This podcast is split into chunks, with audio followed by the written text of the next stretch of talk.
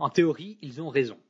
En pratique, ils sont débiles. Vous êtes beaucoup trop complexe pour vous réduire à une simple balance calorique dans l'intégralité de votre être. La conscientisation et l'acceptation de votre complexité est la marche que très peu, très peu de gens osent gravir. Alors pourquoi? Parce qu'écoutez ce que je vais vous expliquer.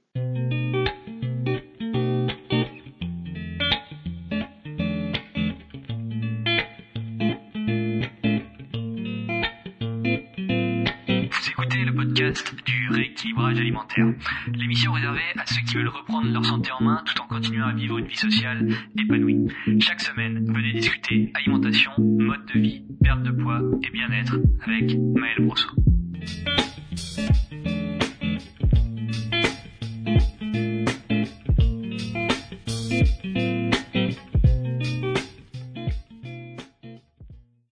Bienvenue sur le podcast du rééquilibrage alimentaire. Je suis Maël Brosso du site le-rééquilibrage-alimentaire.com et aujourd'hui on est en plein milieu de l'été puisque j'enregistre le 28 juillet.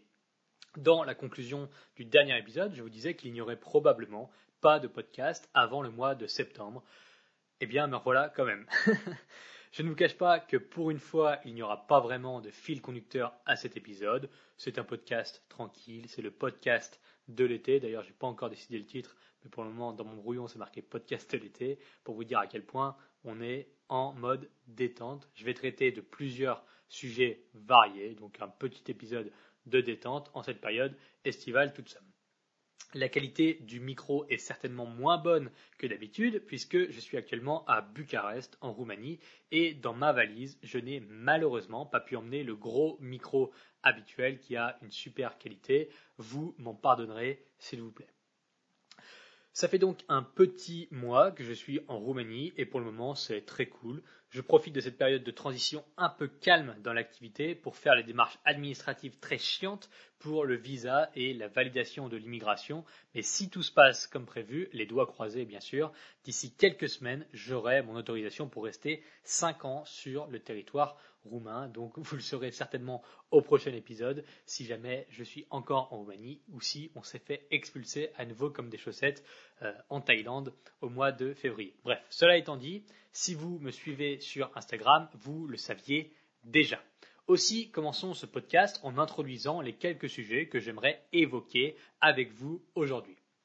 Premier sujet étant quel est le rôle du sport dans un rééquilibrage alimentaire. On va voir dans la vision globale de santé à quoi sert le sport. Numéro 2, comment changer votre identité plutôt que de jouer à être quelqu'un d'autre. C'est un sujet que je vais développer après la lecture du livre Atomic Habits euh, qui m'a amené une nouvelle perspective sur ce point-là, sur le point des habitudes. Numéro 3, à quel point la victimisation devient le sport pathologique occidental par excellence et comment cela détruit toute votre confiance en vous dans le même temps. Et enfin, point numéro 4, je parlerai brièvement des autres méthodes pour maigrir, celles qui se croient plus ou moins concurrentes à la mienne, même si je vous l'ai déjà dit dans un autre épisode, personne ne peut concurrencer la réalité qu'est le rééquilibrage alimentaire. Bref, si je fais ce podcast imprévu, c'est en partie suite à la lecture du livre Antifragile de Nassim Nicolas Taleb, dans lequel il écrit notamment un passage qui m'a marqué et que j'ai surligné, et je, vais, et je vais vous le citer maintenant. Et il est à noter que ce que l'auteur s'ennuie à écrire ennuie le lecteur. Et je trouve cette phrase absolument brillante de par sa simplicité de formulation. À vrai dire, je m'ennuie rarement quand j'écris des mails, quand j'écris des posts Instagram ou quand j'écris des vidéos. Et ça se ressent à la fois dans le ton et aussi dans l'orthographe, puisque bon, j'écris comme je parle, c'est une surprise pour personne. En l'occurrence, je reçois constamment des messages me remerciant d'apporter une approche légère et déculpabilisante tout en traitant un sujet aussi sérieux que la santé. Ce podcast, je ne le fais pas pour avoir le plus d'écoute possible, je le fais parce que j'aime transmettre et réfléchir à l'oral, ça me permet de structurer ma pensée. Dans ce contexte, les épisodes ne sont pas créés pour les auditeurs particulièrement. Je ne suis pas un gardien de zoo qui nourrit les poissons, je suis plutôt un observateur qui prend plaisir à partager ses réflexions et j'imagine que ça change tout.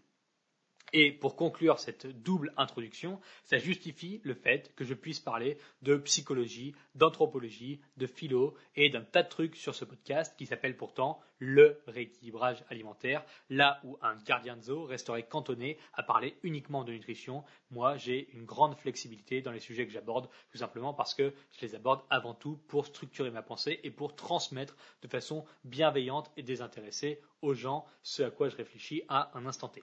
Voilà. Cela étant dit, quel est le rôle du sport dans votre perte de poids, dans votre rééquilibrage alimentaire et dans votre vie en général, finalement? J'aurais tendance à dire que c'est le truc qui pardonne tout. En tout cas, quasiment tout. Si pratiqué à une certaine fréquence, donc je m'explique, si vous faites de la musculation 4 fois une heure et demie par semaine et qu'en plus de ça, vous faites 70 km en vélo tous les dimanches et qu'en plus de ça, vous marchez au moins 10 000 pas par jour, eh bien, il y a de grandes chances que vos marqueurs de santé globale soient très bons. Et cela indépendamment d'une alimentation saine, entre guillemets. Pourquoi je dis ça? Parce que votre corps est fait pour bouger pour subir des contraintes mécaniques et métaboliques, pour dépenser de l'énergie, pour faire circuler le sang dans l'effort, pour lubrifier vos articulations sous des amplitudes normalement inaccessibles sans le sport. Autrement dit, mieux vaut être très sportif et bouffer n'importe comment plutôt que de manger parfaitement et rester allongé dans son lit toute la journée. C'est plus ou moins la conclusion qu'on fait en regardant les études scientifiques sur le sujet. Je vous rappelle au passage que l'organisme est une machine de survie capable de s'adapter à énormément de situations stressantes. Le sport étant un stress qui engendre des réactions positives sur le plan de la santé physique et psychologique, on comprend mieux pourquoi je dis que ça pardonne tout ou presque. À force d'aseptiser son environnement, à force de se préserver excessivement, d'essayer au maximum de s'économiser, on rend son corps friable et cassable sous la moindre pression alors que par essence, le corps est antifragile et veut être positionné dans des situations inconfortables pour expérimenter et se renforcer. C'est d'ailleurs pourquoi dans le traitement de certaines douleurs chroniques au niveau des articulations, eh bien les kinés et les médecins commencent de plus en plus à prescrire le sport plutôt que le repos, parce qu'on se rend compte que finalement le fait d'être en activité, de faire circuler du sang au niveau des zones qui sont douloureuses, eh bien est finalement beaucoup plus efficace que juste s'allonger et ne pas bouger. Euh, donc c'est dans la continuité de ce que le, le consensus scientifique est en train de découvrir et de mettre de plus en plus en avant, même si c'est découvert à mon avis depuis un moment. Bon, comment cela s'inclut dans un contexte de rééquilibrage alimentaire et même de santé générale? Vous savez maintenant que le sport n'est pas indispensable pour maigrir. Je le répète encore et encore, vous pouvez tout à fait être en déficit calorique sans faire de sport. Simplement, pour la santé, bouger est extrêmement important. Est-ce que vous devez faire 6 heures de musculation et du vélo toutes les semaines? Non mais je vous incite tant que possible à être en mouvement. Je prends l'exemple de ma mère qui est assise au moins, allez, 60% du temps à son travail, mais qui compense cette inactivité physique très très largement. Depuis 5 ans, depuis au moins 5 ans, elle alterne plein de sports en fonction de ses envies et de ce qui l'intéresse et de ce que ses copines font, etc.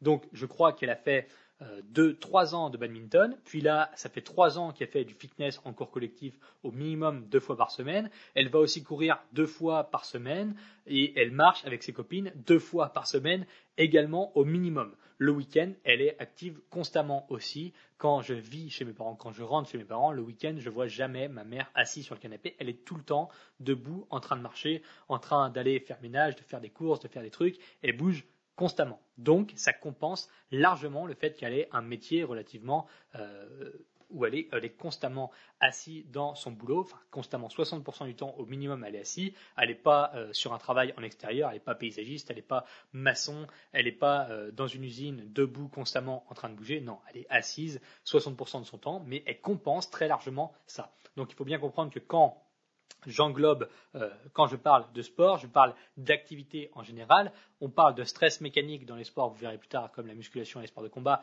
où là, on crée un stress mécanique positif pour le renforcement de l'organisme. Mais globalement, il faut comprendre que tout ce qui vous fait bouger est fondamentalement bon pour votre corps. Donc, on peut étendre la notion de sport à celle du mouvement. L'idéal, excusez-moi, serait bien entendu de faire subir à son corps du stress mécanique, comme je viens de vous le dire, produit majoritairement par la musculation et dans une moindre mesure par des sports de combat. Cela dit, si vous avez horreur de ça, que pour vous faire de la muscu est horrible, eh bien jouez simplement au jeu de ma mère, à savoir alterner, essayer des nouvelles activités, les remplacer, recommencer, etc., etc. Le principal étant de comprendre que bouger, c'est toujours mieux que d'être statique. En cela, je suis contre l'imposition d'activités physiques arbitraires. Sachez simplement que le mouvement est extrêmement important et jouera un rôle déterminant dans la préservation, l'amélioration de votre santé et mode de vie. Cela crée donc un cercle vicieux, un cercle vertueux, pardon, c'est l'inverse, qui appuie dans le sens de votre perte de poids, slash rééquilibrage alimentaire. C'est des points bonus de faire du sport. Alors allez-y tant que vous le pouvez, tant que vous le voulez. Choisissez les sports qui vous plaisent, choisissez les sports qui vous attirent et n'hésitez pas à en faire beaucoup euh, sans pour autant vous épuiser, sans pour autant vous forcer. Mais bon, on va voir, cela nous emmène précisément là où je voulais aller, sur l'objection principale affiliée au conseil vis-à-vis du sport. Et c'est la suivante. Mais moi, Maël, je ne suis pas quelqu'un de sportif, je n'aime pas le sport et je n'arrive pas à me motiver, etc., etc. Alors, il va falloir changer d'approche. Comment changer d'identité plutôt que de jouer à quelqu'un d'autre? Telle est la question. Est-ce que vous allez devoir faire de faux papiers pour récupérer l'identité de quelqu'un de sportif? Non. Dans le livre Atomic Habits, que j'ai lu la semaine dernière, ou il y a 15 jours, l'auteur a une approche très intéressante vis-à-vis de ce point de friction, donc qui est celui de dire Mais moi, c'est pas dans ma personnalité de faire du sport, je suis pas quelqu'un de sportif, je me considère comme quelqu'un de sédentaire, comme quelqu'un qui euh, n'aime vraiment pas bouger, je transpire dès que je fais un peu de sport, j'aime pas être en tenue de sport, j'aime pas suer, bref. Vous voyez très bien du type de personne que je parle, et c'est peut-être vous. Et il n'y a aucun mal à ça.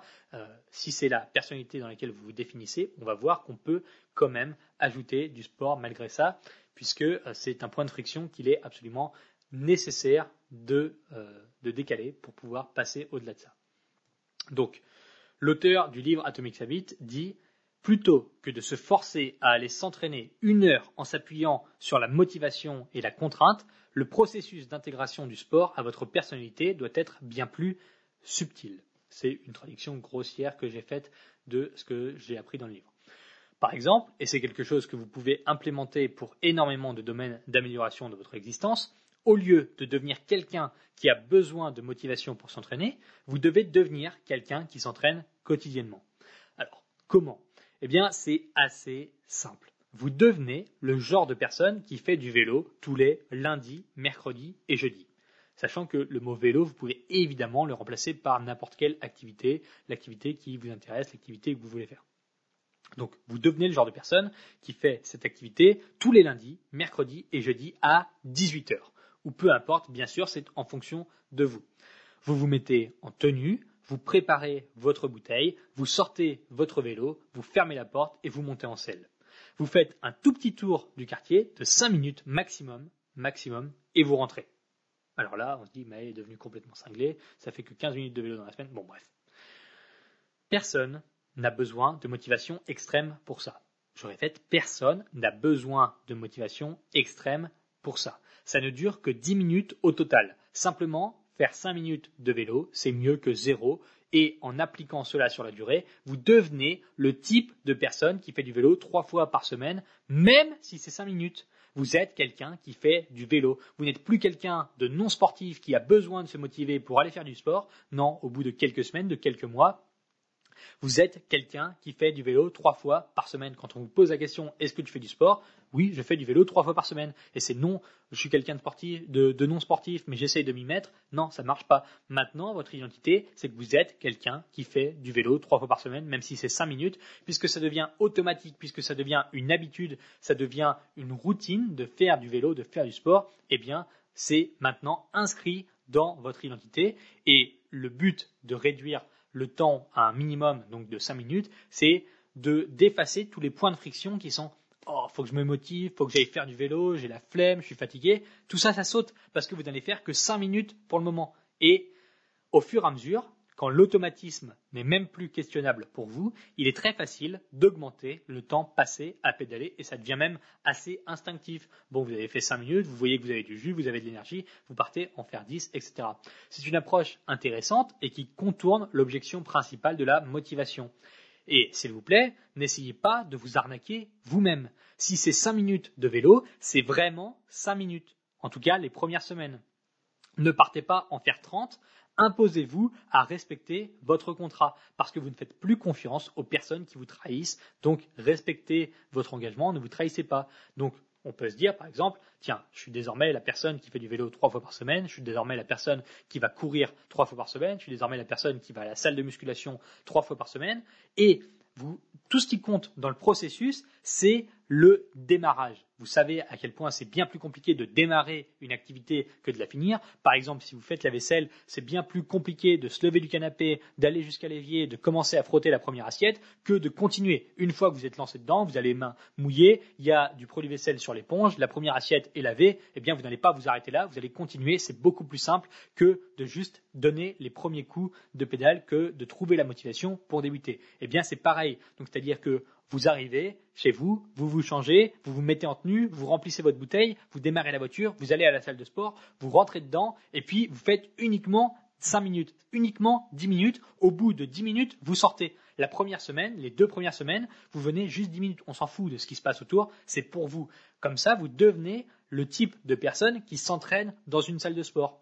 Ça fait partie de votre identité, c'est votre personnalité, vous êtes sportif, vous allez à la salle de sport. Rien à foutre de savoir si vous y allez une heure, une heure et demie, rien à foutre de savoir si vous progressez ou pas pour le moment. Ce qui compte, c'est de créer l'automatisme et l'habitude d'aller au sport pour l'intégrer dans votre personnalité. Comme ça, ça devient absolument instinctif. Quand on vous demande qu'est-ce que tu fais lundi soir à 18h, la question ne se pose pas. C'est pas oh ben non mais désolé, je comptais aller au sport, il faudrait que j'aille au sport, il faut que je me motive pour aller au sport. C'est non, dans ma personnalité, dans mon identité profonde. Désormais, je suis sportif et le lundi, le mercredi et le jeudi, je suis au sport à 18h. Certes, ça dure uniquement 10 minutes, donc ça veut dire que à 18h30, je suis disponible puisque j'ai passé un contrat avec moi-même qui est d'y aller 10 minutes. Et au bout de deux semaines, vous allez dire, bon, maintenant, je vais y aller 20 minutes le lundi, le mercredi et le jeudi. Et puis, ça augmente petit à petit comme ça.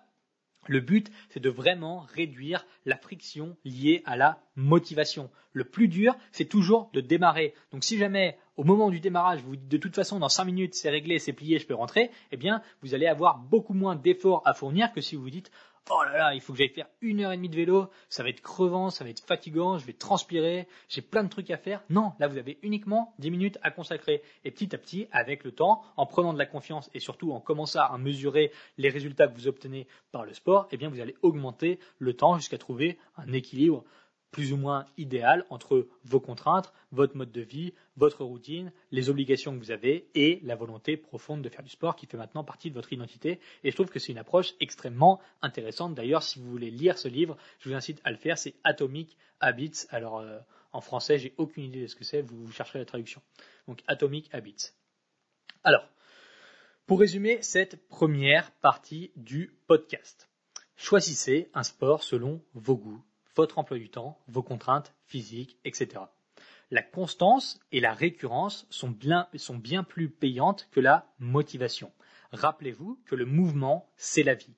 Commencez par 5 minutes, puis 10 minutes, et augmentez au fil du temps, au fil de la confiance que vous prenez dans votre nouvelle identité qui est devenir quelqu'un de sportif qui est maintenant je suis quelqu'un qui fait du sport. Devenez le genre de personne qui fait du sport, même doucement, plutôt que l'éternel sportif en devenir qui fonctionne par période de motivation. C'est la personne qui je, vais recommencer à courir la semaine dernière ou je vais recommencer à aller à la salle la semaine prochaine. On connaît très bien, on sait très bien à quel résultat ça nous mène. C'est des gens qui arrête, recommence, arrête, recommence. Il vaut mieux être constant et faire uniquement 3 fois 5 minutes de sport par semaine plutôt que d'avoir des gros pics de motivation et faire une heure tous les jours de la semaine pendant la première semaine du mois, puis ensuite arrêter pendant 3 mois avant de recommencer, etc.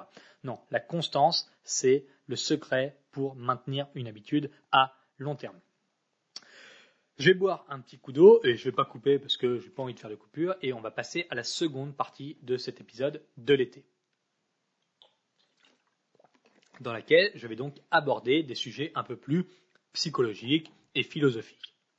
Avant cela, si vous avez un iPhone et que vous n'avez toujours pas apposé 5 étoiles et un petit commentaire sur le podcast, je vous incite fortement à le faire maintenant. Il vous suffit de vous rendre sur le profil de l'émission, de descendre tout en bas et de cocher 5 étoiles. Il ne faut le faire qu'une seule fois dans toute votre vie. Ensuite, vous en serez débarrassé pour toujours. Je vous remercie d'avance de le faire. Ça aide beaucoup l'émission à se répandre. Et donc voilà, c'est super sympa d'avoir de plus en plus de monde qui écoute, qui en tire profit et qui vraiment progresse grâce à ce podcast. Maintenant, j'aimerais que l'on se pose la question de la victimisation à grande échelle pathologique que l'Occident est en train de traverser. Je ne suis pas là pour parler politique. Je veux essayer de tisser une toile entre l'environnement sociologique occidental et la mentalité de complaisance morale qui en découle chez les individus. Ça a peut-être l'air compliqué dans la formulation de la phrase, mais c'est la façon la plus honnête de la retransmettre que j'ai trouvée. Vous allez voir, c'est bien plus simple que ça en a l'air et je vais essayer d'être le plus vulgarisateur possible pour que tout le monde puisse bien comprendre là où je veux en venir. Il y a des dizaines et des dizaines de facteurs qui peuvent expliquer un échec dans le cadre d'une perte de poids. En physiologie, et si l'on supprime tous les aspects complexes de votre vie, une seule chose, une seule chose vous empêche de maigrir, roulement de tambour, vous n'êtes pas en déficit calorique. Ok. C'est extrêmement simple et diablement oppressant pour ceux qui veulent jouer aux victimes. Personne, personne, personne ne peut s'opposer aux lois de la thermodynamique. Si vous ne perdez pas de gras, vous mangez plus que ce que vous dépensez en calories. C'est comme ça. Les idiots s'arrêteront ici et vous diront mange moins et bouge-toi plus feignasse si tu veux maigrir, c'est parce que tu manges trop, tu bouffes trop de McDo, tu bouges pas assez ton cul, c'est pour ça que tu maigris pas. Ça, c'est ce qu'on appelle les idiots. C'est ceux qui vont vous dire mais non, mais c'est uniquement de ta faute, tu bouges pas assez, euh, tu bouffes trop. Bon, bref, on les connaît. Euh, et c'est des personnes toxiques desquelles il faut s'éloigner le plus rapidement possible, qui sont, comme je l'ai dit, des idiots. Hein. Il faut appeler un chat un chat. Bon. En théorie, ils ont raison. En pratique, ils sont débiles. Vous êtes beaucoup trop complexe pour vous réduire à une simple balance calorique dans l'intégralité de votre être la conscientisation et l'acceptation de votre complexité est la marche que très peu, très peu de gens osent gravir. Alors pourquoi? Parce qu'écoutez ce que je vais vous expliquer. Que se passera-t-il si vous prenez la mesure complète de votre existence? Si vous finissez par comprendre et accepter que vous avez la responsabilité complète de votre propre vie Eh bien tout d'un coup, il n'est plus possible de se faire passer pour une victime.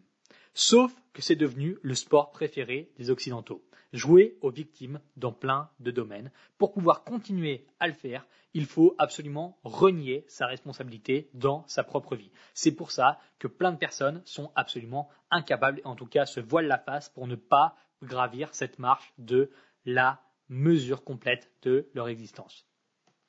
Voilà pourtant ce qui se passe pour énormément de mes élèves et d'autres personnes qui finissent par comprendre ce que je raconte. À partir du moment où l'on prend ses responsabilités, on devient immédiatement davantage bienveillant envers soi-même. On comprend qu'il y a plus en nous que ce que l'on ne peut comprendre. Le monde est compliqué, il est chaotique et vous avez des centaines de problèmes. Simplement, votre grande force devient celle-ci. Vous êtes la personne la plus à même de vous aider et vous l'avez accepté. Personne d'autre ne se bougera davantage pour vous. Sachant cela, vous n'avez plus du tout de temps à perdre à vous victimiser. Ça revient à faire une manifestation contre vous-même, c'est tout bonnement inutile. En vous responsabilisant, en refusant de dire constamment mais si je ne maigris pas, c'est la faute de mon mari, c'est la faute de la pluie, c'est la faute de mon chien ou de ma cheville, etc. Eh bien, en refusant de faire ça, vous adoptez une posture diamétralement opposée. Votre mari vous met des bâtons dans les roues, et alors? Vous allez juste le laisser faire, c'est ça? Pas sûr. Vous allez plutôt lui parler sérieusement de votre ressenti et chercher un terrain d'entente qui vous met sur la voie directe vers votre objectif en l'impliquant dans le processus. Vous avez un problème à la cheville qui vous empêche de marcher plus de 30 minutes, c'est ça? Eh bien, j'ai une élève qui a perdu des dizaines de kilos en fauteuil roulant, 23 précisément. Dans ce cas, vous acceptez vos limites physiques et vous poursuivez votre objectif en tenant compte de celle-ci plutôt que de lui faire peser la culpabilité de vos échecs. Ça n'est pas la faute de votre cheville. Vous devez prendre votre responsabilité, accepter vos limites et ensuite faire des choix cohérents vis-à-vis de ça. La victimisation, ça n'est pas ici. La responsabilité, ça n'est pas à la mode aujourd'hui. Il faut des droits, de la liberté, du bonheur, du plus en plus, de euh, la consommation. Je comprends.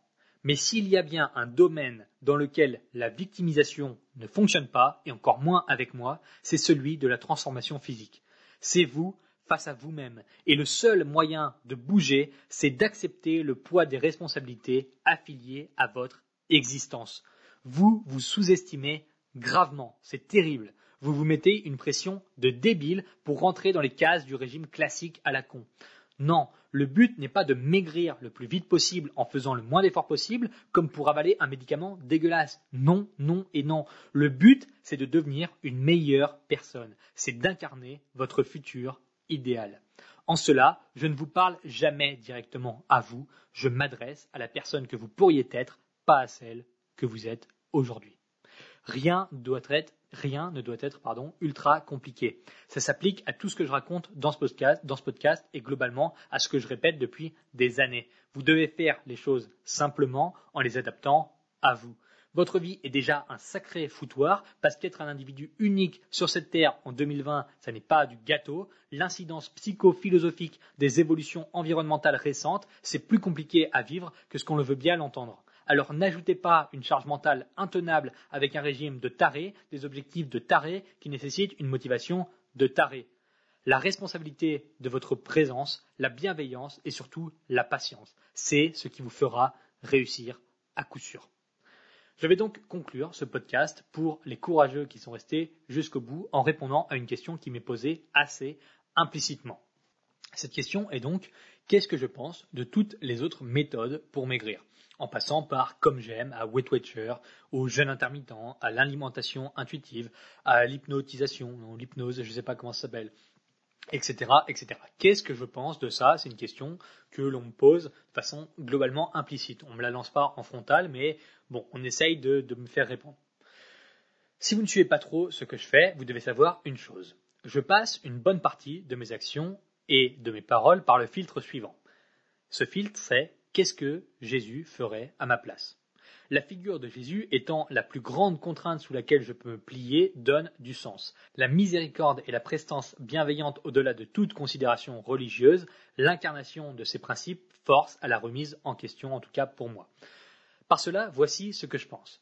Je ne suis en concurrence avec personne.